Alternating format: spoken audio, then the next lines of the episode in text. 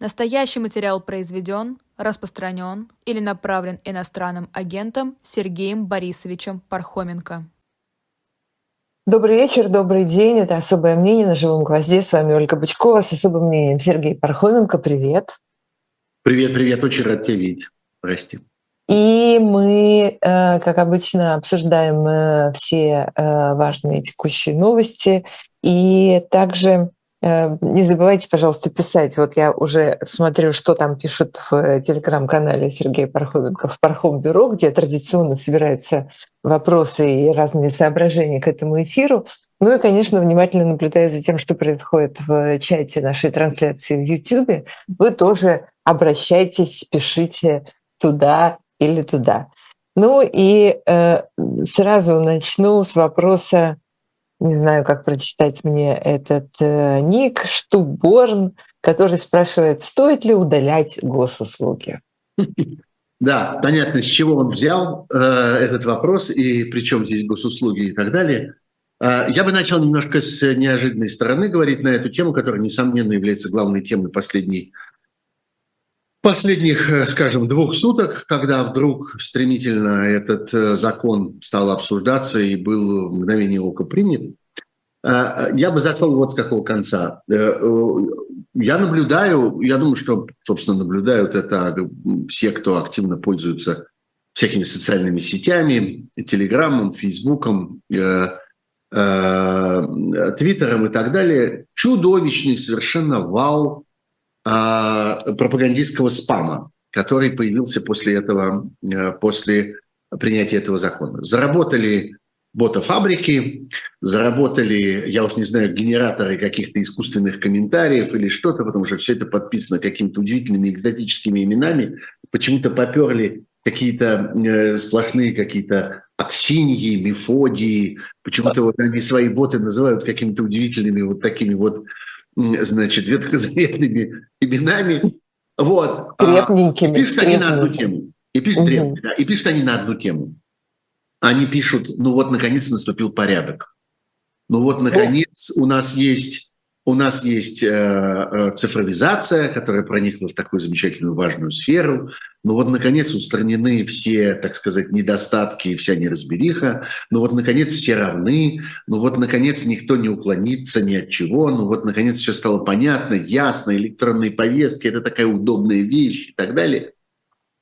На самом деле, э, этот закон, этот во многих смыслах, во многих отношениях такой вестник тотального хаоса, который э, обрушился на Российскую Федерацию в связи с войной. И который к исходу года этой войны стал таким, так сказать, зрелым, зримым, понятным, всеобъемлющим и так далее. Рухнули все правила, отвалилась вся процедура, прекратились всякие попытки хотя бы делать вид о том, что кто-нибудь чем-нибудь управляет при помощи какого-нибудь закона, при помощи какой-нибудь процедуры, при помощи какой-нибудь конституционной логики, при помощи хоть чего-нибудь. Наступил абсолютный произвол и абсолютное ручное управление всем на свете. Значит, э, удивительным образом э, разговор про этот закон, этот самый закон о тот, его назвали законом о цифровых повестках, потому что это действительно важнейший, важнейший элемент этой новой, э, так сказать, э, я даже вообще принято законы называть нормой. Вот, это новая норма. Нет, послушайте, это никакая не норма. Это, это как раз нечто противоположное. Так вот, разговор про, я бы сказал, это законодательное приключение нужно начинать немножко загодя начинать его с ноября 22 года. Вот э, больше пяти уже месяцев тому назад вышел указ президента Российской Федерации. Он не пользовался, так сказать, большим успехом, никто его активно не обсуждал, никто особенно в него не всматривался. 25 ноября 2022 года вышел указ президента о государственном информационном ресурсе, содержащем сведения о гражданах, необходимых для актуализации документов воинского учета. Вот такое скучное тоскливое механическое название. На самом деле это был документ, который Министерство цифрового развития, а, э, Федеральной налоговой службе и Министерство обороны э, приказано было обеспечить формирование государственного информационного ресурса, содержащего сведения о гражданах, необходимые для актуализации документов воинского учета. То есть, грубо говоря, составить тот самый реестр. В этот реестр по этому указу должны были попасть э, все люди, состоящие на воинском учете. А надо сказать, что на воинском учете состоят вовсе не только призывники, которым предстоит отправиться на, на военную службу по призыву. Более того, даже не только мужчины состоят на воинском учете. Есть и довольно много категорий женщин. Это часто зависит от профессии, от образования. Ну, например, врачи, ну, например, связисты, ну, например, специалисты там по некоторым видам э, э, индустрии, там химики, скажем, и, и многие другие – так вот, э, туда должны были попасть все люди, и должны попасть, потому что эта работа продолжается, состоящие на воинском учете, за исключением, как там написано, граждан, имеющих воинские звания офицеров и пребывающих в запасе службы внешней разведки Российской Федерации и в запасе федеральной безопасности Российской Федерации. То есть разведка и контрразведка аккуратненько выводится из этого э, реестра, ну, более-менее понятно почему. Потому что это как-то тайны, секреты, и никто не должен знать, что эти люди работают в этих, в этих секретных ведомствах. Их ну, надо беречь, судя по всему. Да-да-да. А также, в отличие от всего остального поголовья. А также, что очень важно, в этот реестр должны были попасть люди, которые каким-то образом вообще ни на каком воинском учете не состоят, которых куда-то упустили, которые куда-то делись. Понятно, что таких людей в России довольно много, потому что так сказать, бардак и беспорядок в документации, он всеобъемлющий, и он, несомненно, присутствует и в, в этой сфере тоже, тем более, что сфера этого самого воинского учета, все, что связано было с военкоматами, она, особенно за пределами больших городов, более того, за пределами столиц, была, прямо скажем, довольно мало цифровизована. Это все было на бумажках, в каких-то картотеках и так далее. И вот, значит, э, приказано было всех собрать, и именно поэтому, кстати, в числе этих ведомств, которые занимались этим самым, должны были заниматься этим информационным ресурсом, так называемым этим реестром, именно поэтому там, э, среди прочего, указана была Федеральная налоговая служба, потому что считается, что именно Федеральная налоговая служба лучше всех знает о том, кто у нас вообще где – кто где живет, кто где прописан, кто чем занят, кто куда передвигается, э, и вообще кто существует, а кто не существует. Кому же про это знать, как не Федеральной налоговой службе, которая каждого из нас так или иначе отслеживает, потому что отслеживает наши доходы и собирает с нас наши налоги в автоматическом режиме. И, кстати, говорят, что это детище нынешнего премьер-министра Мишустина, он именно занимался цифровизацией этой самой налоговой службы и созданием всеобъемлющих систем учета и так далее, и сделал это достаточно хорошо, как говорят многие, как говорят многие специалисты. Вот. И вот, собственно, с тех пор этот реестр а,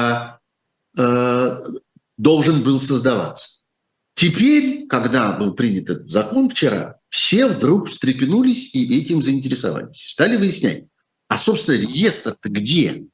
Он есть, он готов, он работает, он функционирует и так далее. Выяснилось, что его нет. И на самом деле не очень понятно, когда в точности он появится. И на самом деле не очень, э, не очень понятно, насколько он будет сразу работоспособен, потому что это гигантский, колоссальный цифровой ресурс, который, несомненно, нужно, как любой большой цифровой ресурс, налаживать. Вспомните, что происходило тогда, когда создавались, например, всякие централизованные системы учета там всяких э, всяких э, специфических продуктов. Например, спиртного. Не надо смеяться. Это тоже была примерно по масштабу похожая вещь, когда каждая бутылка чего-нибудь, в чем есть сколько-нибудь градусов алкоголя, должна была пройти через специальную систему учета и так далее. И я думаю, что те из вас, у кого хорошая память, вспомнят, что происходило с этим и как э, совершенно рассыпалась в какой-то момент эта отрасль торговли, и как-то это привело к большим э, всяким сбоям и так далее. А что же будет здесь, на этом уровне, можно себе представить. Нету этого реестра, когда он заработает неизвестно и так далее. Но зато инструмента этого нет, а вот возможность пользоваться этим несуществующим инструментом уже есть. И это, собственно, главная новость. И это главное, что появилось с, со вчерашнего дня, в том смысле, что вчера эта история была в трех чтение сразу принята Думой, сегодня она уже принята одобрено э, Советом Федерации. У нас есть все основания полагать, что подпись президента не заставит себя ждать, что она случится там, не знаю, сегодня, завтра, ну, в общем, какие-то ближайшие дни. И э, э, э этот, так сказать, эта возможность пользоваться несуществующим инструментом появится в руках у миллионов российских чиновников самого разного рода. И можно себе представить, каков уровень злоупотреблений, каков уровень коррупции – каков уровень э, произвола, мы в этом обнаружим. Потому что это документ, который разом предоставляет чиновникам, причем широкому кругу чиновников, тех, кто связаны с, вот со всей этой военной машиной, машиной воинского учета. И тех, кто наблюдает за этим, тех, кто реализует это. А это и полиция, это и Следственный комитет, это и спецслужбы, это и э, системы системы исполнительские, исполнительной власти, это и пограничники, э, огромное количество разных ведомств, которые получают право в соответствии с этим вот опять, я отказываюсь называть эту штуку законом. В соответствии с этой бумагой, принятой вот в таком режиме, о котором мы сейчас еще поговорим чуть-чуть подробнее, получают возможность осуществлять произвольные действия над произвольным количеством, произвольным набором российских граждан. Человек, который попадает в эту систему, попадает он туда одной кнопкой, попадает одним, э, даже не росчерком пера, а, так сказать, одним внесением его в какую-то таблицу. Потому что поводов для отправки человеку этой самой повестки может быть сколько угодно. Это может быть реальный призывник, это может быть реально человек, находящийся на Э, воинском учете и под, попадающий под такую категорию, э, которая имеет ценность в этой войне, и поэтому этих людей сейчас мобилизуют. И это, в конце концов, может быть абсолютно любой человек, по поводу которого можно сказать, да мы ничего не хотим. Мы хотим проверить точность информации. Мы хотим уточнить да. документы. Я знаю истории, я знаю истории про людей, не имеющих никаких военных специальностей и даже не служивших в армии, но при этом и, и например, в возрасте 50 плюс.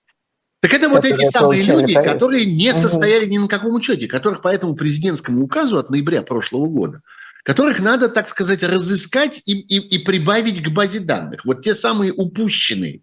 Любого человека можно объявить упущенным. Любого человека можно в конце концов проверить на предмет того, а не должен ли он быть в этой базе. Поэтому давайте для начала мы его вызовем. Для начала мы давайте на него посмотрим, а потом мы решим. Может быть, окажется, что нет, не надо его ставить на этот воинский учет. Нет, он не подлежит. Ему уже много лет, или он очень сильно нездоров, или он там по каким-то причинам освобожден от этого учета. И вообще к нему нет совершенно никаких претензий. Но проверить мы проверим. Поэтому повестку эту мы ему, тем не менее, пошлем. И тот момент, когда это происходит, тот момент, когда на эту кнопку нажимают, когда человек попадает в эту, э, в эту таблицу, грубо говоря, в этот список людей, к которым проявлен интерес всеми этими э, особыми специальными силовыми службами, э, в этот момент этот человек лишается своего, что называется, гражданского достояния он вдруг оказывается полностью бессильным перед государством и пораженным в важнейших правах, которые у него были. Он теряет право управлять своей собственностью, например. И не только той, которую он приобретет в дальнейшем. Не то, что вот человек впредь не может там что-нибудь купить и так далее. Нет. Он теряет право управления своей собственностью той, которая была у него и есть у него со сколь угодно давних времен. Он не может это э, продать, завещать, подарить, заложить, распорядиться этим каким угодно образом, потому что любое действие с этой собственностью оказывается, э, оказывается подпадающим под эти ограничения. То же самое касается права управления автомобилем, то же самое касается прав взятия кредитов, а значит и ипотеки, а значит и огромного количества разных других форм взаимоотношений этого человека с финансовыми организациями, излишне говорить, какого количества людей в России это касается. Мы э, как-то всегда отмечаем это и горюем по поводу того, до какой степени, что называется, закредитовано российское население, до какой степени массовым оказывается зависимость людей от огромного количества разнообразных финансовых документов, которые они часто по неведению, часто по, по какому-то э, э, по неосмотрительности или там по какой-то э, мелкой алчности или, или просто по необходимости, по безвыходности подписывают. Вот в этом всем они тоже оказываются ограничены. И э, то, на что первым э, все обратили внимание, это еще и право на, на передвижение, право на выезд из страны, которое немедленно оказывается, оказывается отнятым э, у э, этих людей.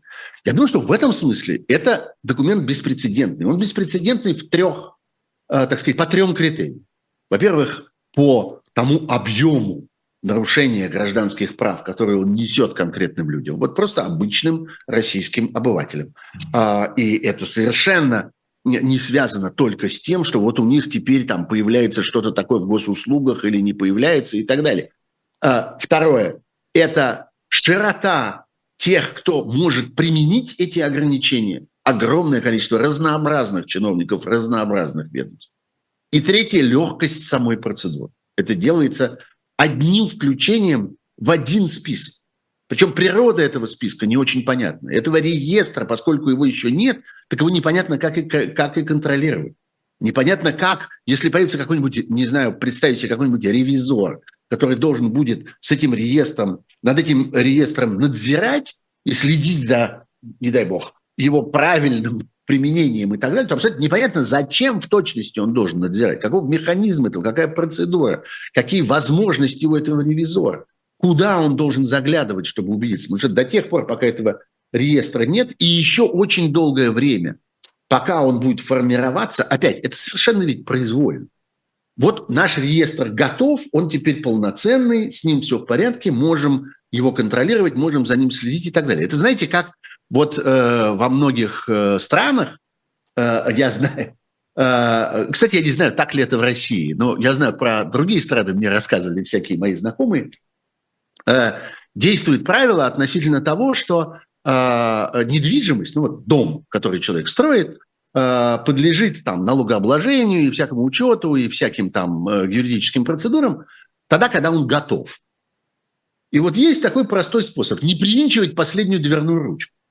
Как-то держать этот дом вечно в состоянии, нет, подождите, а я еще его строю, я его еще не построил. Вот человечество изобрело Э, в данном случае даже не Россия, не Россия, а человечество в целом изобрело такой способ. В этом смысле тоже. Это не окончательность этого реестра может продолжаться сколько угодно. И это совершенно отдельная еще процедура, о которой мы не знаем, и которой никто не предполагает, как она будет выглядеть, каким образом этот реестр будет введен в действие, каковы будут правила его использования. А пока его нет, все это делается без реестра. Все это делается вручную. Все это делается на пальцах как-то из ниточек и веревочек. Хочется человека вписать в пораженные в, э, в правах. Вписываем, вкладываем, сносим его в список и начинаем относить на него эти процедуры. Не хочется, не начинаем. Тогда, когда появляется вот такого рода произвольность, тогда, когда появляется возможность для чиновника принимать эти решения по своему собственному усмотрению, расцветает колоссальный объем коррупции. Причем коррупции такой самой ужасной, коррупции рутинной, бытовой, мелкой, на, э, так сказать, таком ежедневном э, уровне взаимоотношений людей.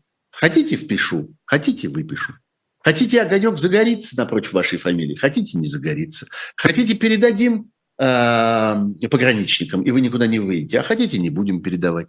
Хотите, сообщим по поводу поражения вашей, э, вашей недвижимости и аре, фактически ареста вашей недвижимости. Так что вы собирались квартиру, кажется, продавать? Нет, вы не будете продавать квартиру, потому что мы сейчас внесем вас в этот список.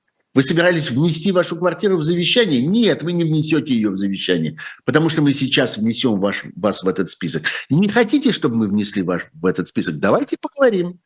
Как мы договоримся с вами о том, чтобы вы в этом списке не оказались? Давайте обсудим с вами, а чем вы можете заинтересовать меня, чиновника, для того, чтобы я не распространял на вас эти процедуры. Я ведь не обязан. Я могу, но не обязан.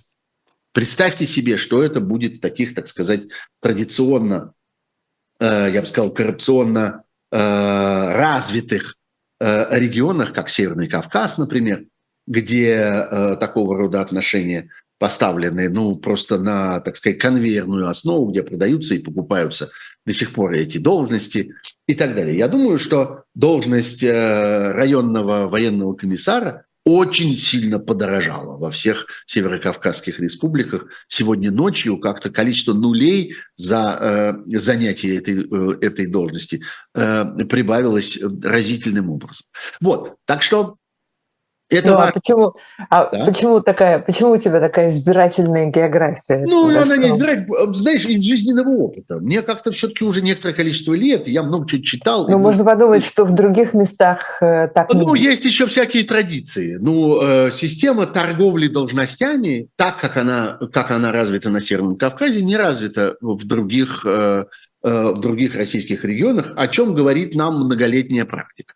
Есть другие способы. Коррупция есть, несомненно, везде. Российское государство полностью пронизано коррупцией. Это факт. Но есть, что называется, своя региональная специфика. Она есть в разных местах. Мы с тобой про это много раз слышали, много раз читали. Есть много этому свидетельств и так далее. И э, так что, ну, как-то есть, э, есть где пожирнее, а есть где пожиже по этой части.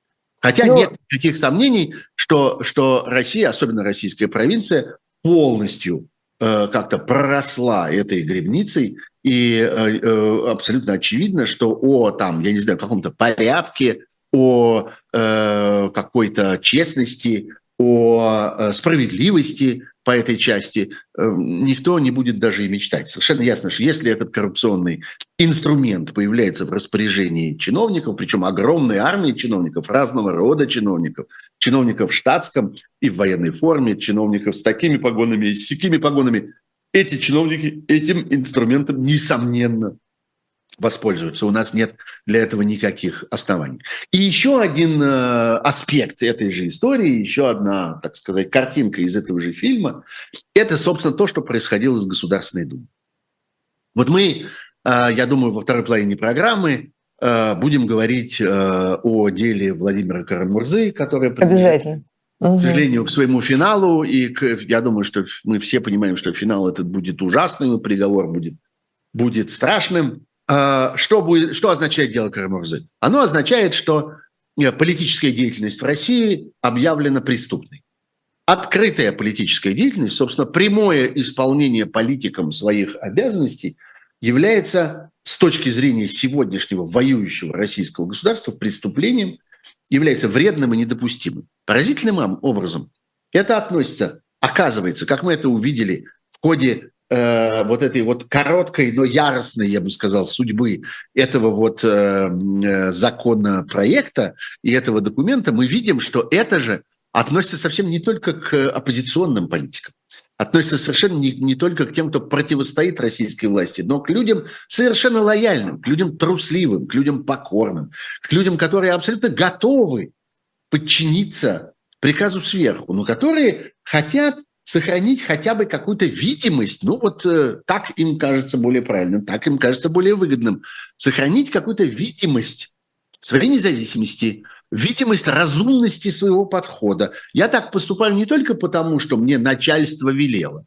но и потому, что вот я сам тоже так считаю. Вот я подумал, я разобрался, я взвесил варианты, я принял решение, и я так поступил. Есть некоторое количество таких депутатов в э, Государственной Думе, которые продолжают играть в эти игры. Такие есть и среди мэров, и среди губернаторов, и среди разных других политиков в России. Вот вчера мы видели интереснейшие сцены с их участием, когда какое-то количество депутатов Государственной Думы позволили себе э, не то чтобы протестовать, а позволили себе как-то немножко удивиться, немножко усомниться нормальности того, что с ними происходит. А происходило следующее. Был вынут из Думского архива э, документ, который проходил по совершенно другому поводу, в совершенно другой процедуре, в совершенно другое время, и уже аж дошел до третьего чтения еще в прошлом, еще, кажется, в 2018 году, этот документ вынули, отряхнули от пыли, нашпиговали его новыми нормами, новыми поправками,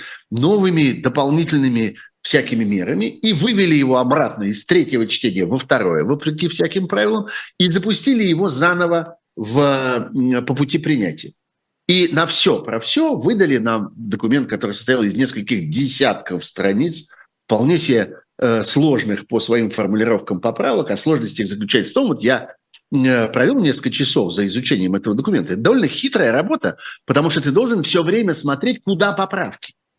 Для того, что когда тебе говорят, что внести слово, э, слово «а также» э, в пункт 3 статьи 8 э, закона такого-то и такого-то. Значит, ты должен найти закон такой-то и такой-то, статью 8, пункт 3, и посмотреть, а куда, собственно, вставляется слово «а также», и что слово «а также» там меняет. Оно реально влияет на смысл того, что там указано, или это просто какая-то э, незначительная стилистическая правка. Работа с такого рода документами, работа с такого рода поправкой – это довольно сложное, довольно трудозатратное, довольно кропотливое дело. Никто не был заинтересован в том, и никому не было нужно, чтобы депутаты, которым предстоит за это проголосовать, э, эту работу проделали или вообще хотя бы вникли в то, что происходит. И когда одна из них, вот есть такая э, довольно э, часто появляющаяся, так сказать, на поверхности депутата от коммунистов Нина Останина, когда она сказала, что принимать целый закон – После того, как мы послушали телевизионные интервью и за два часа посмотрели поправки, такого не было на моей памяти еще ни разу. Это неуважительное отношение к нам, депутатам. Да, госпожа Останина, это неуважительное отношение к вам, потому что уважать вас не за что. Потому что вы к этому моменту сделали такое количество всяких гадостей и мерзостей, что никакого уважения вы не заслужили прежде всего у ваших же собственных хозяев у людей, на службе которых, собачьей службе которых вы находитесь. И поэтому, обратите внимание, хозяин обошелся с вами так, как он с вами обошелся. А именно щелкнул хлыстом. А именно сказал, а что, на фронт не хотите? Вы что тут, собственно, как сказал им, э, как сказал им э, председатель Государственной Думы э, Володин, вы чего тут, собственно, как-то себе позволяете? Вы почему, это что за саботаж, там, я не знаю, или что-то такое, он употребил какие-то такие слова, он ясно дал им понять, что политическая деятельность в Думе, прямая деятельность депутата на его рабочем месте является сегодня незаконной, преступной. Она противоречит интересам государства. И вот это интересный новый поворот сюжета, который принесла нам история с этим законом о в электронных повестках и о лишении, массовом лишении российских граждан их гражданских прав. У нас есть еще несколько историй важных, тем, которые нужно обсудить, но это будет сразу после небольшой рекламы, на которую мы сейчас прервемся, чтобы напомнить нашим зрителям и слушателям, что у нас есть на э, этом э, прекрасном живом глазе. Э, продолжим.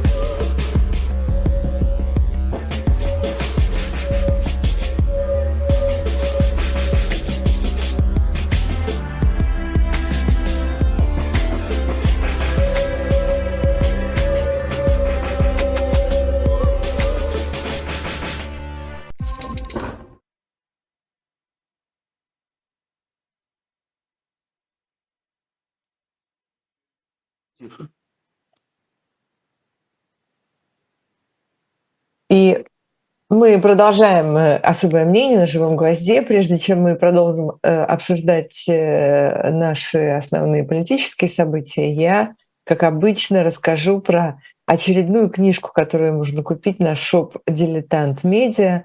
Это, это Борис Акунин, называется «Девятный спас» с открыткой от автора и печатью от «Эхо».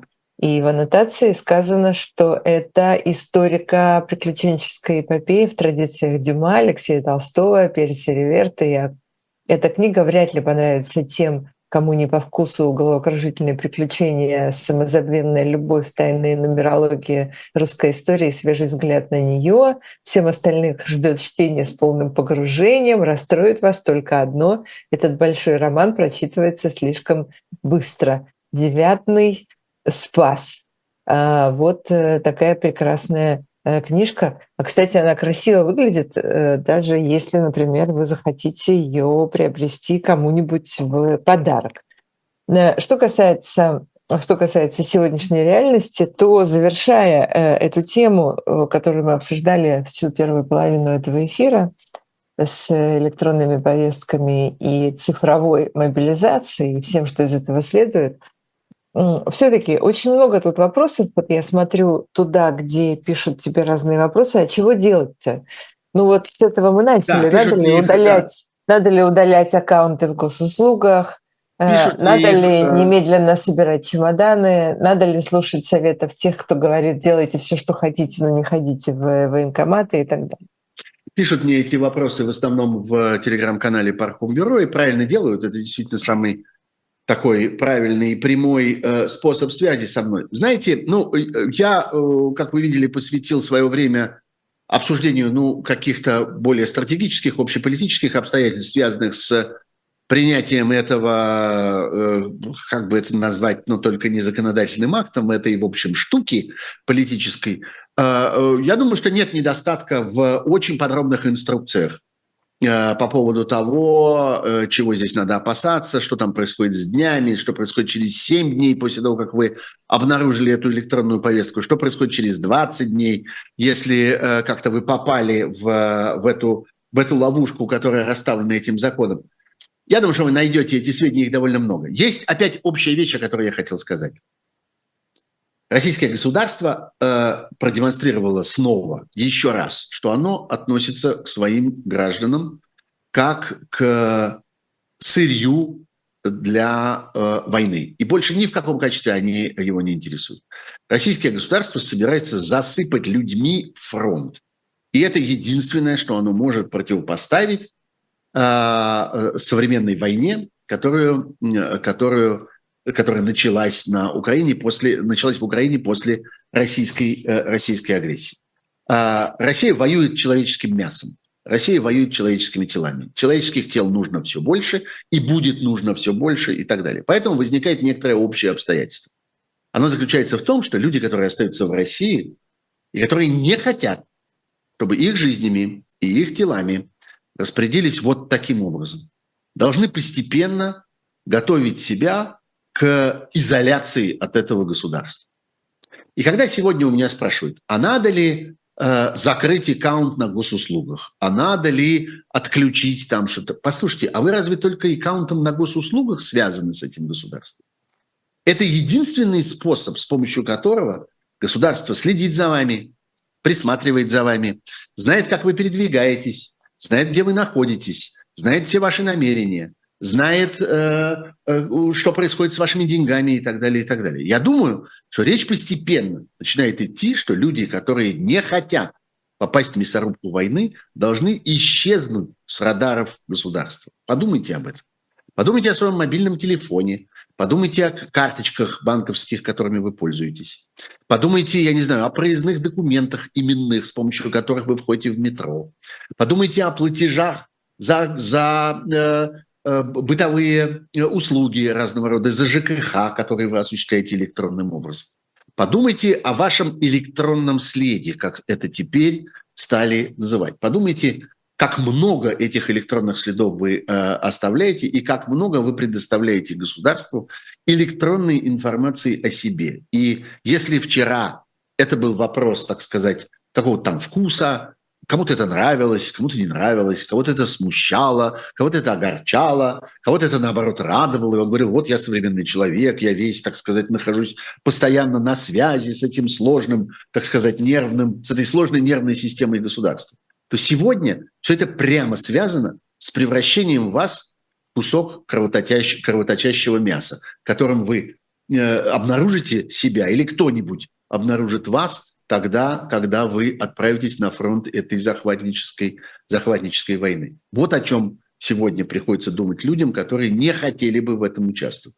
Они должны постепенно скрыться, исчезнуть с этой карты. Вот как стоит вопрос. И когда говорят о том, что там люди могут из большого города переехать в маленький, а из маленького переехать в деревню, а из деревни переехать вообще, я не знаю, на какую-то таежную заимку, и там затаиться, и там затеряться и так далее, помните, что за вами тянется огромное количество цифровых следов, и государство пользуется ими тогда, когда считает это для себя полезным и э, важным. И это реальность сегодняшней э, цивилизации и сегодняшнего дня в развитии России. Э, тут очень много, э, много всяких э, в комментариях обсуждений по поводу этих роликов, которые сейчас появились. Я не видела ни одного. Мне да, хватило я тоже только... их не видел. Я тоже их не видел. Хватило только описаний. кошмарных описаний, да. Но, в общем, спрашивают, а, если, если коротко, вот прямо тут есть один э, такой вопрос э, из многих, на самом деле.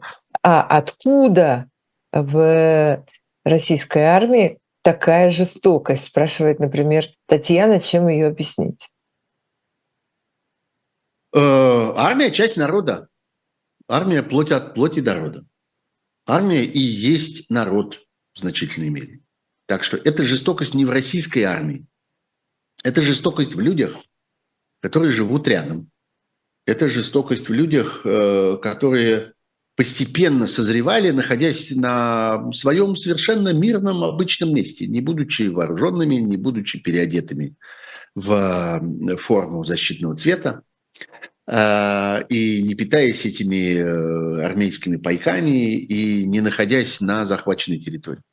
Это люди, которые рядом с нами, и это люди, которые постепенно зрели для того, чтобы совершать такие поступки. Я э, много раз говорил уже, и всякий раз говорю, когда об этом заходит речь, что э, винить одну только пропаганду, которая, так сказать, отполировала, отлакировала э, вот этого человека э, своими пропагандистскими усилиями в тот момент, когда он там отправился на фронт, или тогда, когда он стал сочувствовать фронту с, момента начала войны, э, винить одну только пропаганду невозможно, потому что пропаганда только совершила какое-то последнее усилие. А на самом деле в воспитании этого человека принимали участие, э, принимало участие российское государство очень многими своими институтами и самим своим основным устройством, прежде всего путинской экономикой.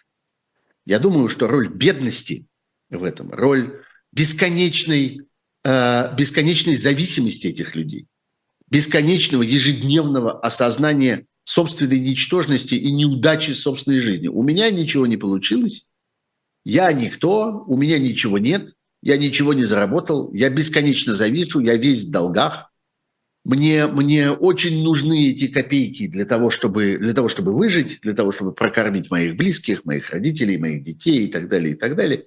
Вот это постоянное Э, воспитание – это постоянное психологическое давление, которое люди десятилетиями, теперь уже, путинское государство существует 20 лет.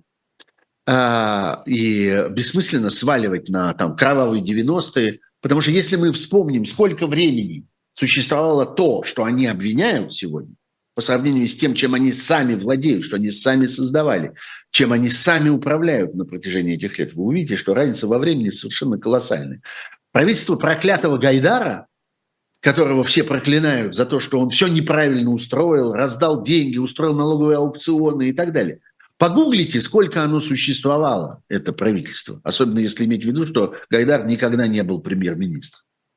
Погуглите, сколько времени продолжалась эта власть этих ужасных, страшных, вот этих либералов, которые вот по американской указке управляли нашей страной, нашей историей, нашей экономикой и всем остальным. Погуглите, это все считается в месяцах. Путинское государство существует 20 с лишним лет. 20 с лишним лет оно воспитывало этих людей. 20 с лишним лет оно готовило их к моменту, когда придется отрезать голову. Готовило понемножку. Воспитывая и отнимая у них их достоинство, отнимая у них веру в себя, отнимая у них веру в свои собственные силы, в свою способность управлять своей собственной судьбой. Вы думаете, это какие-то громкие слова? Вы думаете, что это какая-то высокопарная философия? Ничего подобного. Так формируется личность. Вот она и сформировалась. Личность человека, который отрезал голову на этих роликах, которые не советую вам смотреть, но максимум, что можно сделать, это почитать их описание. Вполне достаточно для психически здорового человека. А, личность этого человека созревала в течение этих 20 лет. В тот момент, когда он брал эти микрокредиты. В тот момент, когда он обнаруживал себя ничтожным слугой этого нищего режима. А, режима, построенного на лжи, построенного на доносах, построенного на традициях советского КГБ, управляемого советским же КГБшником. Вот, э, собственно, это и есть плод, это и есть Э, помните, когда-то был э, западные пропагандисты про это писали «homo sovieticus», а это вот э, «homo putinicus». Вот он тоже образовался такой, так сказать, не вид, не знаю, подвид, такой вот, такая порода у этого. Ну и да, и на этом фоне, на этом фоне, конечно, с одной стороны, как бы неожиданно, а с другой стороны, очень неудивительно – выглядит э, внезапно, э, внезапно вновь всплывшая история с Катынью, э, где, казалось бы, уже а это очень естественно. Все российские президенты поставили поставили. А это точку. очень естественная история, а это очень ожидаемая вещь. Они заходят на новый круг, они возвращаются к тому, что, как им казалось, они уже один раз проиграли. Они же это расценивали как проигрыш, как поражение. И я вспоминаю очень важный момент. Это был апрель, буквально, э, вот просто ну, почти день в день. Э, апрель 2010 года, 6 или 7 число, что-то такое. Э, это было 70-летие Катынской трагедии. Я думаю, что все знают, что это такое. Если вдруг кто не знает, погуглите. Это один из самых страшных эпизодов сталинского Советского Союза, когда тысячи и тысячи, э, ну, оценивают цифру в 32 тысячи, если я правильно помню, э, польских военнопленных были расстреляны в 1940 году в, э, в Катыни.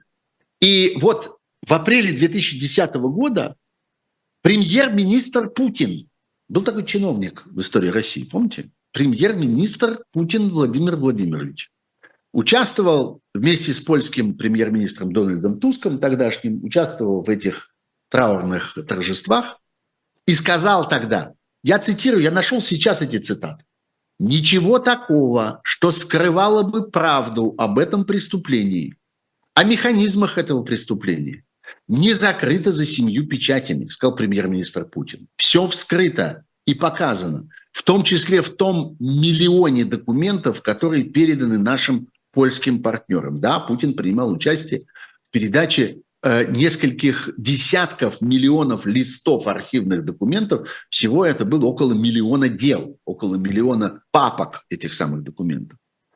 Э, по, э, все эти архивы были переданы польской стороне. И дальше он говорит, это руководители тогдашней службы безопасности, НКВД, Берия, политическое руководство виноваты в том, что был, э, было, было совершено это преступление. События в Катыни, говорит он, могли быть личной местью Сталина за гибель в польском плену тысяч советских, э, советских военнопленных. Десятилетиями циничной лжи, говорит премьер-министр Путин, пытались заморать правду о катынских расстрелах, говорит он. Перед этими могилами, перед людьми, которые приходят сюда почтить память своих близких, было бы лицемерно сказать «давайте все забудем», говорит премьер-министр Путин.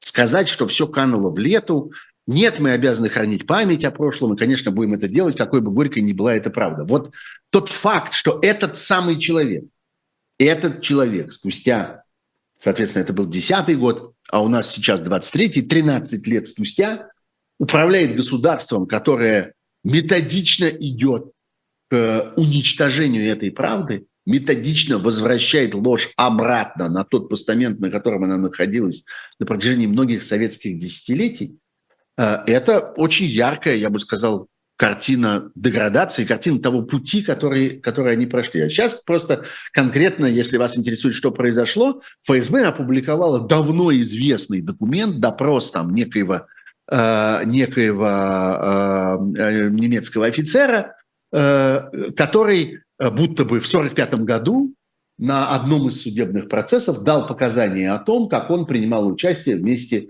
с другими э, немецкими военнослужащими в расстреле этих, этих польских чиновников. Этот документ и этого человека не посмели в свое время отвести в Нюрнберг. Это на самом деле широко известное свидетельство, широко известный документ. Было решено, что возить его в Нюрнберг бессмысленно, потому что будут смеяться, потому что совершенно очевидно, что из него были выбиты эти показания, Совершенно очевидно, что эти показания фальсифицированы. Совершенно очевидно, что они не подтверждаются никакими другими свидетельствами, поэтому не будем даже пытаться. И даже попытки не было сделано тогда, в 45-46 годах, не было сделано попытки задействовать каким-то образом этого так называемого свидетеля и эти так называемые его показания в международных процессах. Их просто... Это тот человек, который потом э, от них отказался, конечно. Разумеется.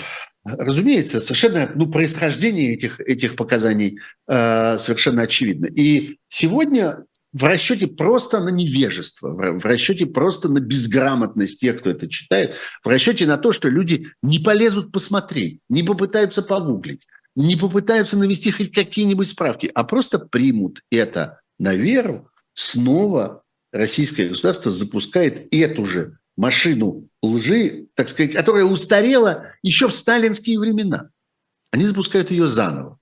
Теперь, э, я не знаю, кто там непосредственно распорядился, Мединский, что ли, который в Кремле отвечает, так сказать, за историческое воспитание э, российского президента и за там объем аргументов, которыми он пользуется. Вы еще услышите и эту фамилию этого, этого Арно Дюре, этого, которого Э, который угу. давал показания, и подробности из его показаний услышите еще в путинских речах, услышите в каком-нибудь послании президента Федеральному собранию на будущий год, если будет жив еще Путин к тому моменту. В общем, много раз вам еще это всунут, много раз это еще впарят. Но это, конечно, абсолютно логичный поворот событий, потому что теперь они расправляются, так сказать, подчищают все то, что накопилось за время ненавистной им правды. Ненавистной... Удивительно, удивительно, как вот эта вот обида за НКВД, она не проходит. Уже, казалось бы, ну, ну уже где, где что уже, казалось Потому бы, что это мы и уже. есть. Потому что mm-hmm. это мы, уби- мы убили, поэтому э, мы и оправдываемся. Я думаю, что, что вопрос не в том, что Путин обижается за каких-то там других людей. Он обижается за себя, потому что он понимает, что это обвинение ему. И Мединский ровно так же. И огромное количество людей, которые управляют этими спецслужбами сегодня, они понимают, что это, это обвинение им. Потому что это ровно ответ на вопрос, откуда взялись люди, которые режут головы сегодня э, на, на, украинском, э, на украинском фронте. Вот оттуда и они... откуда взялись, да, откуда Это взялись... те самые люди, которые расстреливали, расстреливали в Катыни. Они перевоплотились, они, они, их души переселились в сегодняшних так фигурально выражаясь, я, разумеется, не отношусь к этой конфессии, я э, не произношу это в буквальном смысле, но они в этом смысле являются наследниками, они в этом смысле являются верными последователями. Тогда они стреляли в затылок, сегодня они отрезают головы. Ровно эти же самые люди этим же методом из этих же соображений, из соображений э, там, величия своего строя.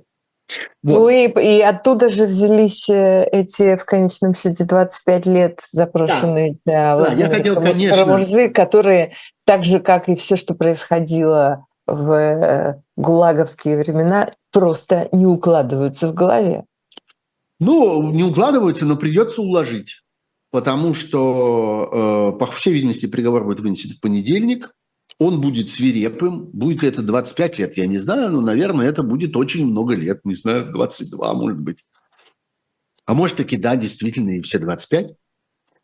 А, э, важно понимать, что этот приговор, ну, это техническая вещь. Это вещь, так сказать, которая немного меняет, а просто, ну, дополнительно иллюстрирует, дополнительно как бы дает некоторый такой цветовой блик на всей этой истории, что непосредственно этот приговор выносит и будет произносить тот самый человек, который оказался в списке Магнитского, э, за принятие которого, э, для принятия которого так много усилий, э, так много работы проделал Владимир Карамурза, вместе с Борисом Немцовым, вместе с еще несколькими российскими оппозиционными политиками, которые очень активно работали над продвижением идеи списка Магнитского, э, списка э, санкционного списка, может быть, самого первого санкционного списка. Это, кстати, было еще, э, начиналось до всяких Крымов, вообще до появления идеи персональных санкций и так далее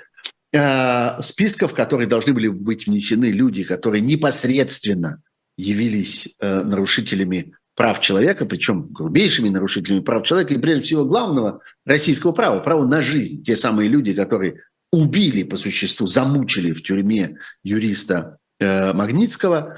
Э, и э, этим вот занимался и Карамурза, и э, Борис Немцов, и там в этом участвовал Каспаров, Касьянов.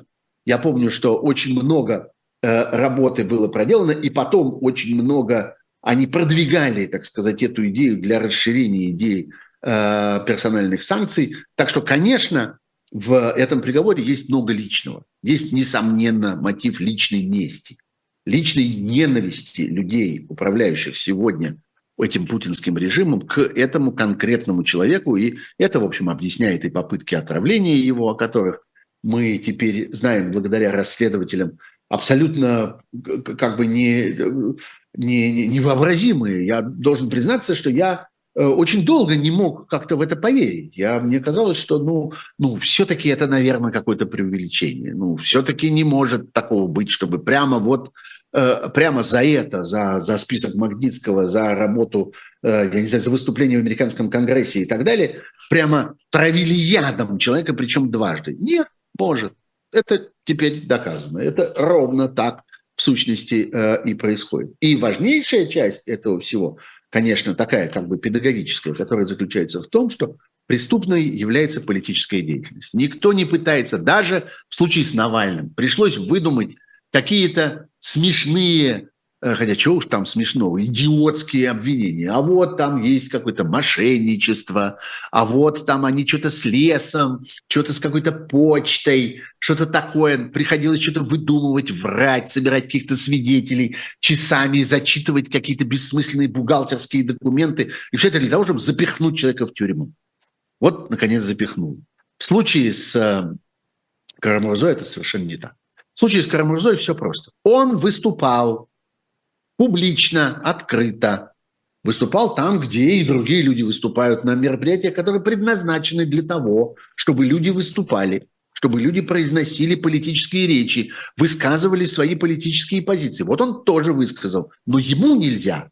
Мы ему запрещаем, мы его будем 25 лет держать в заключении за то, что он открыто, публично сказал, что он думает о нас и ему непосредственно, вот, собственно, в формулировке его измены Родине, э, государственной измены, нет, у нас нет статьи об измене Родине, у нас есть статья о государственной измене. Так вот, его государственная измена заключалась в том, что он говорил то, что он считает нужным. Что он беседовал с теми людьми, которые казались ему важными, полезными для того, чтобы продвинуть его политические идеи. А его политическая идея заключалась, в частности, в том, что преступники, преступники против прав человека должны быть наказаны. Вот такая у него была политическая позиция. Он ее продвигал. Это и есть измена тому государству, которое сегодня установилось в России. Это, в общем, правда.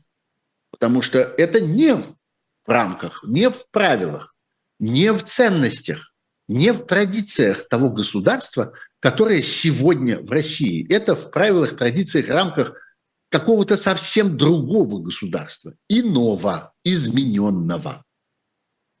Они просто перестали бояться это произносить. В сущности, то же самое происходило и в случае с, э, с Ильей Яшиным.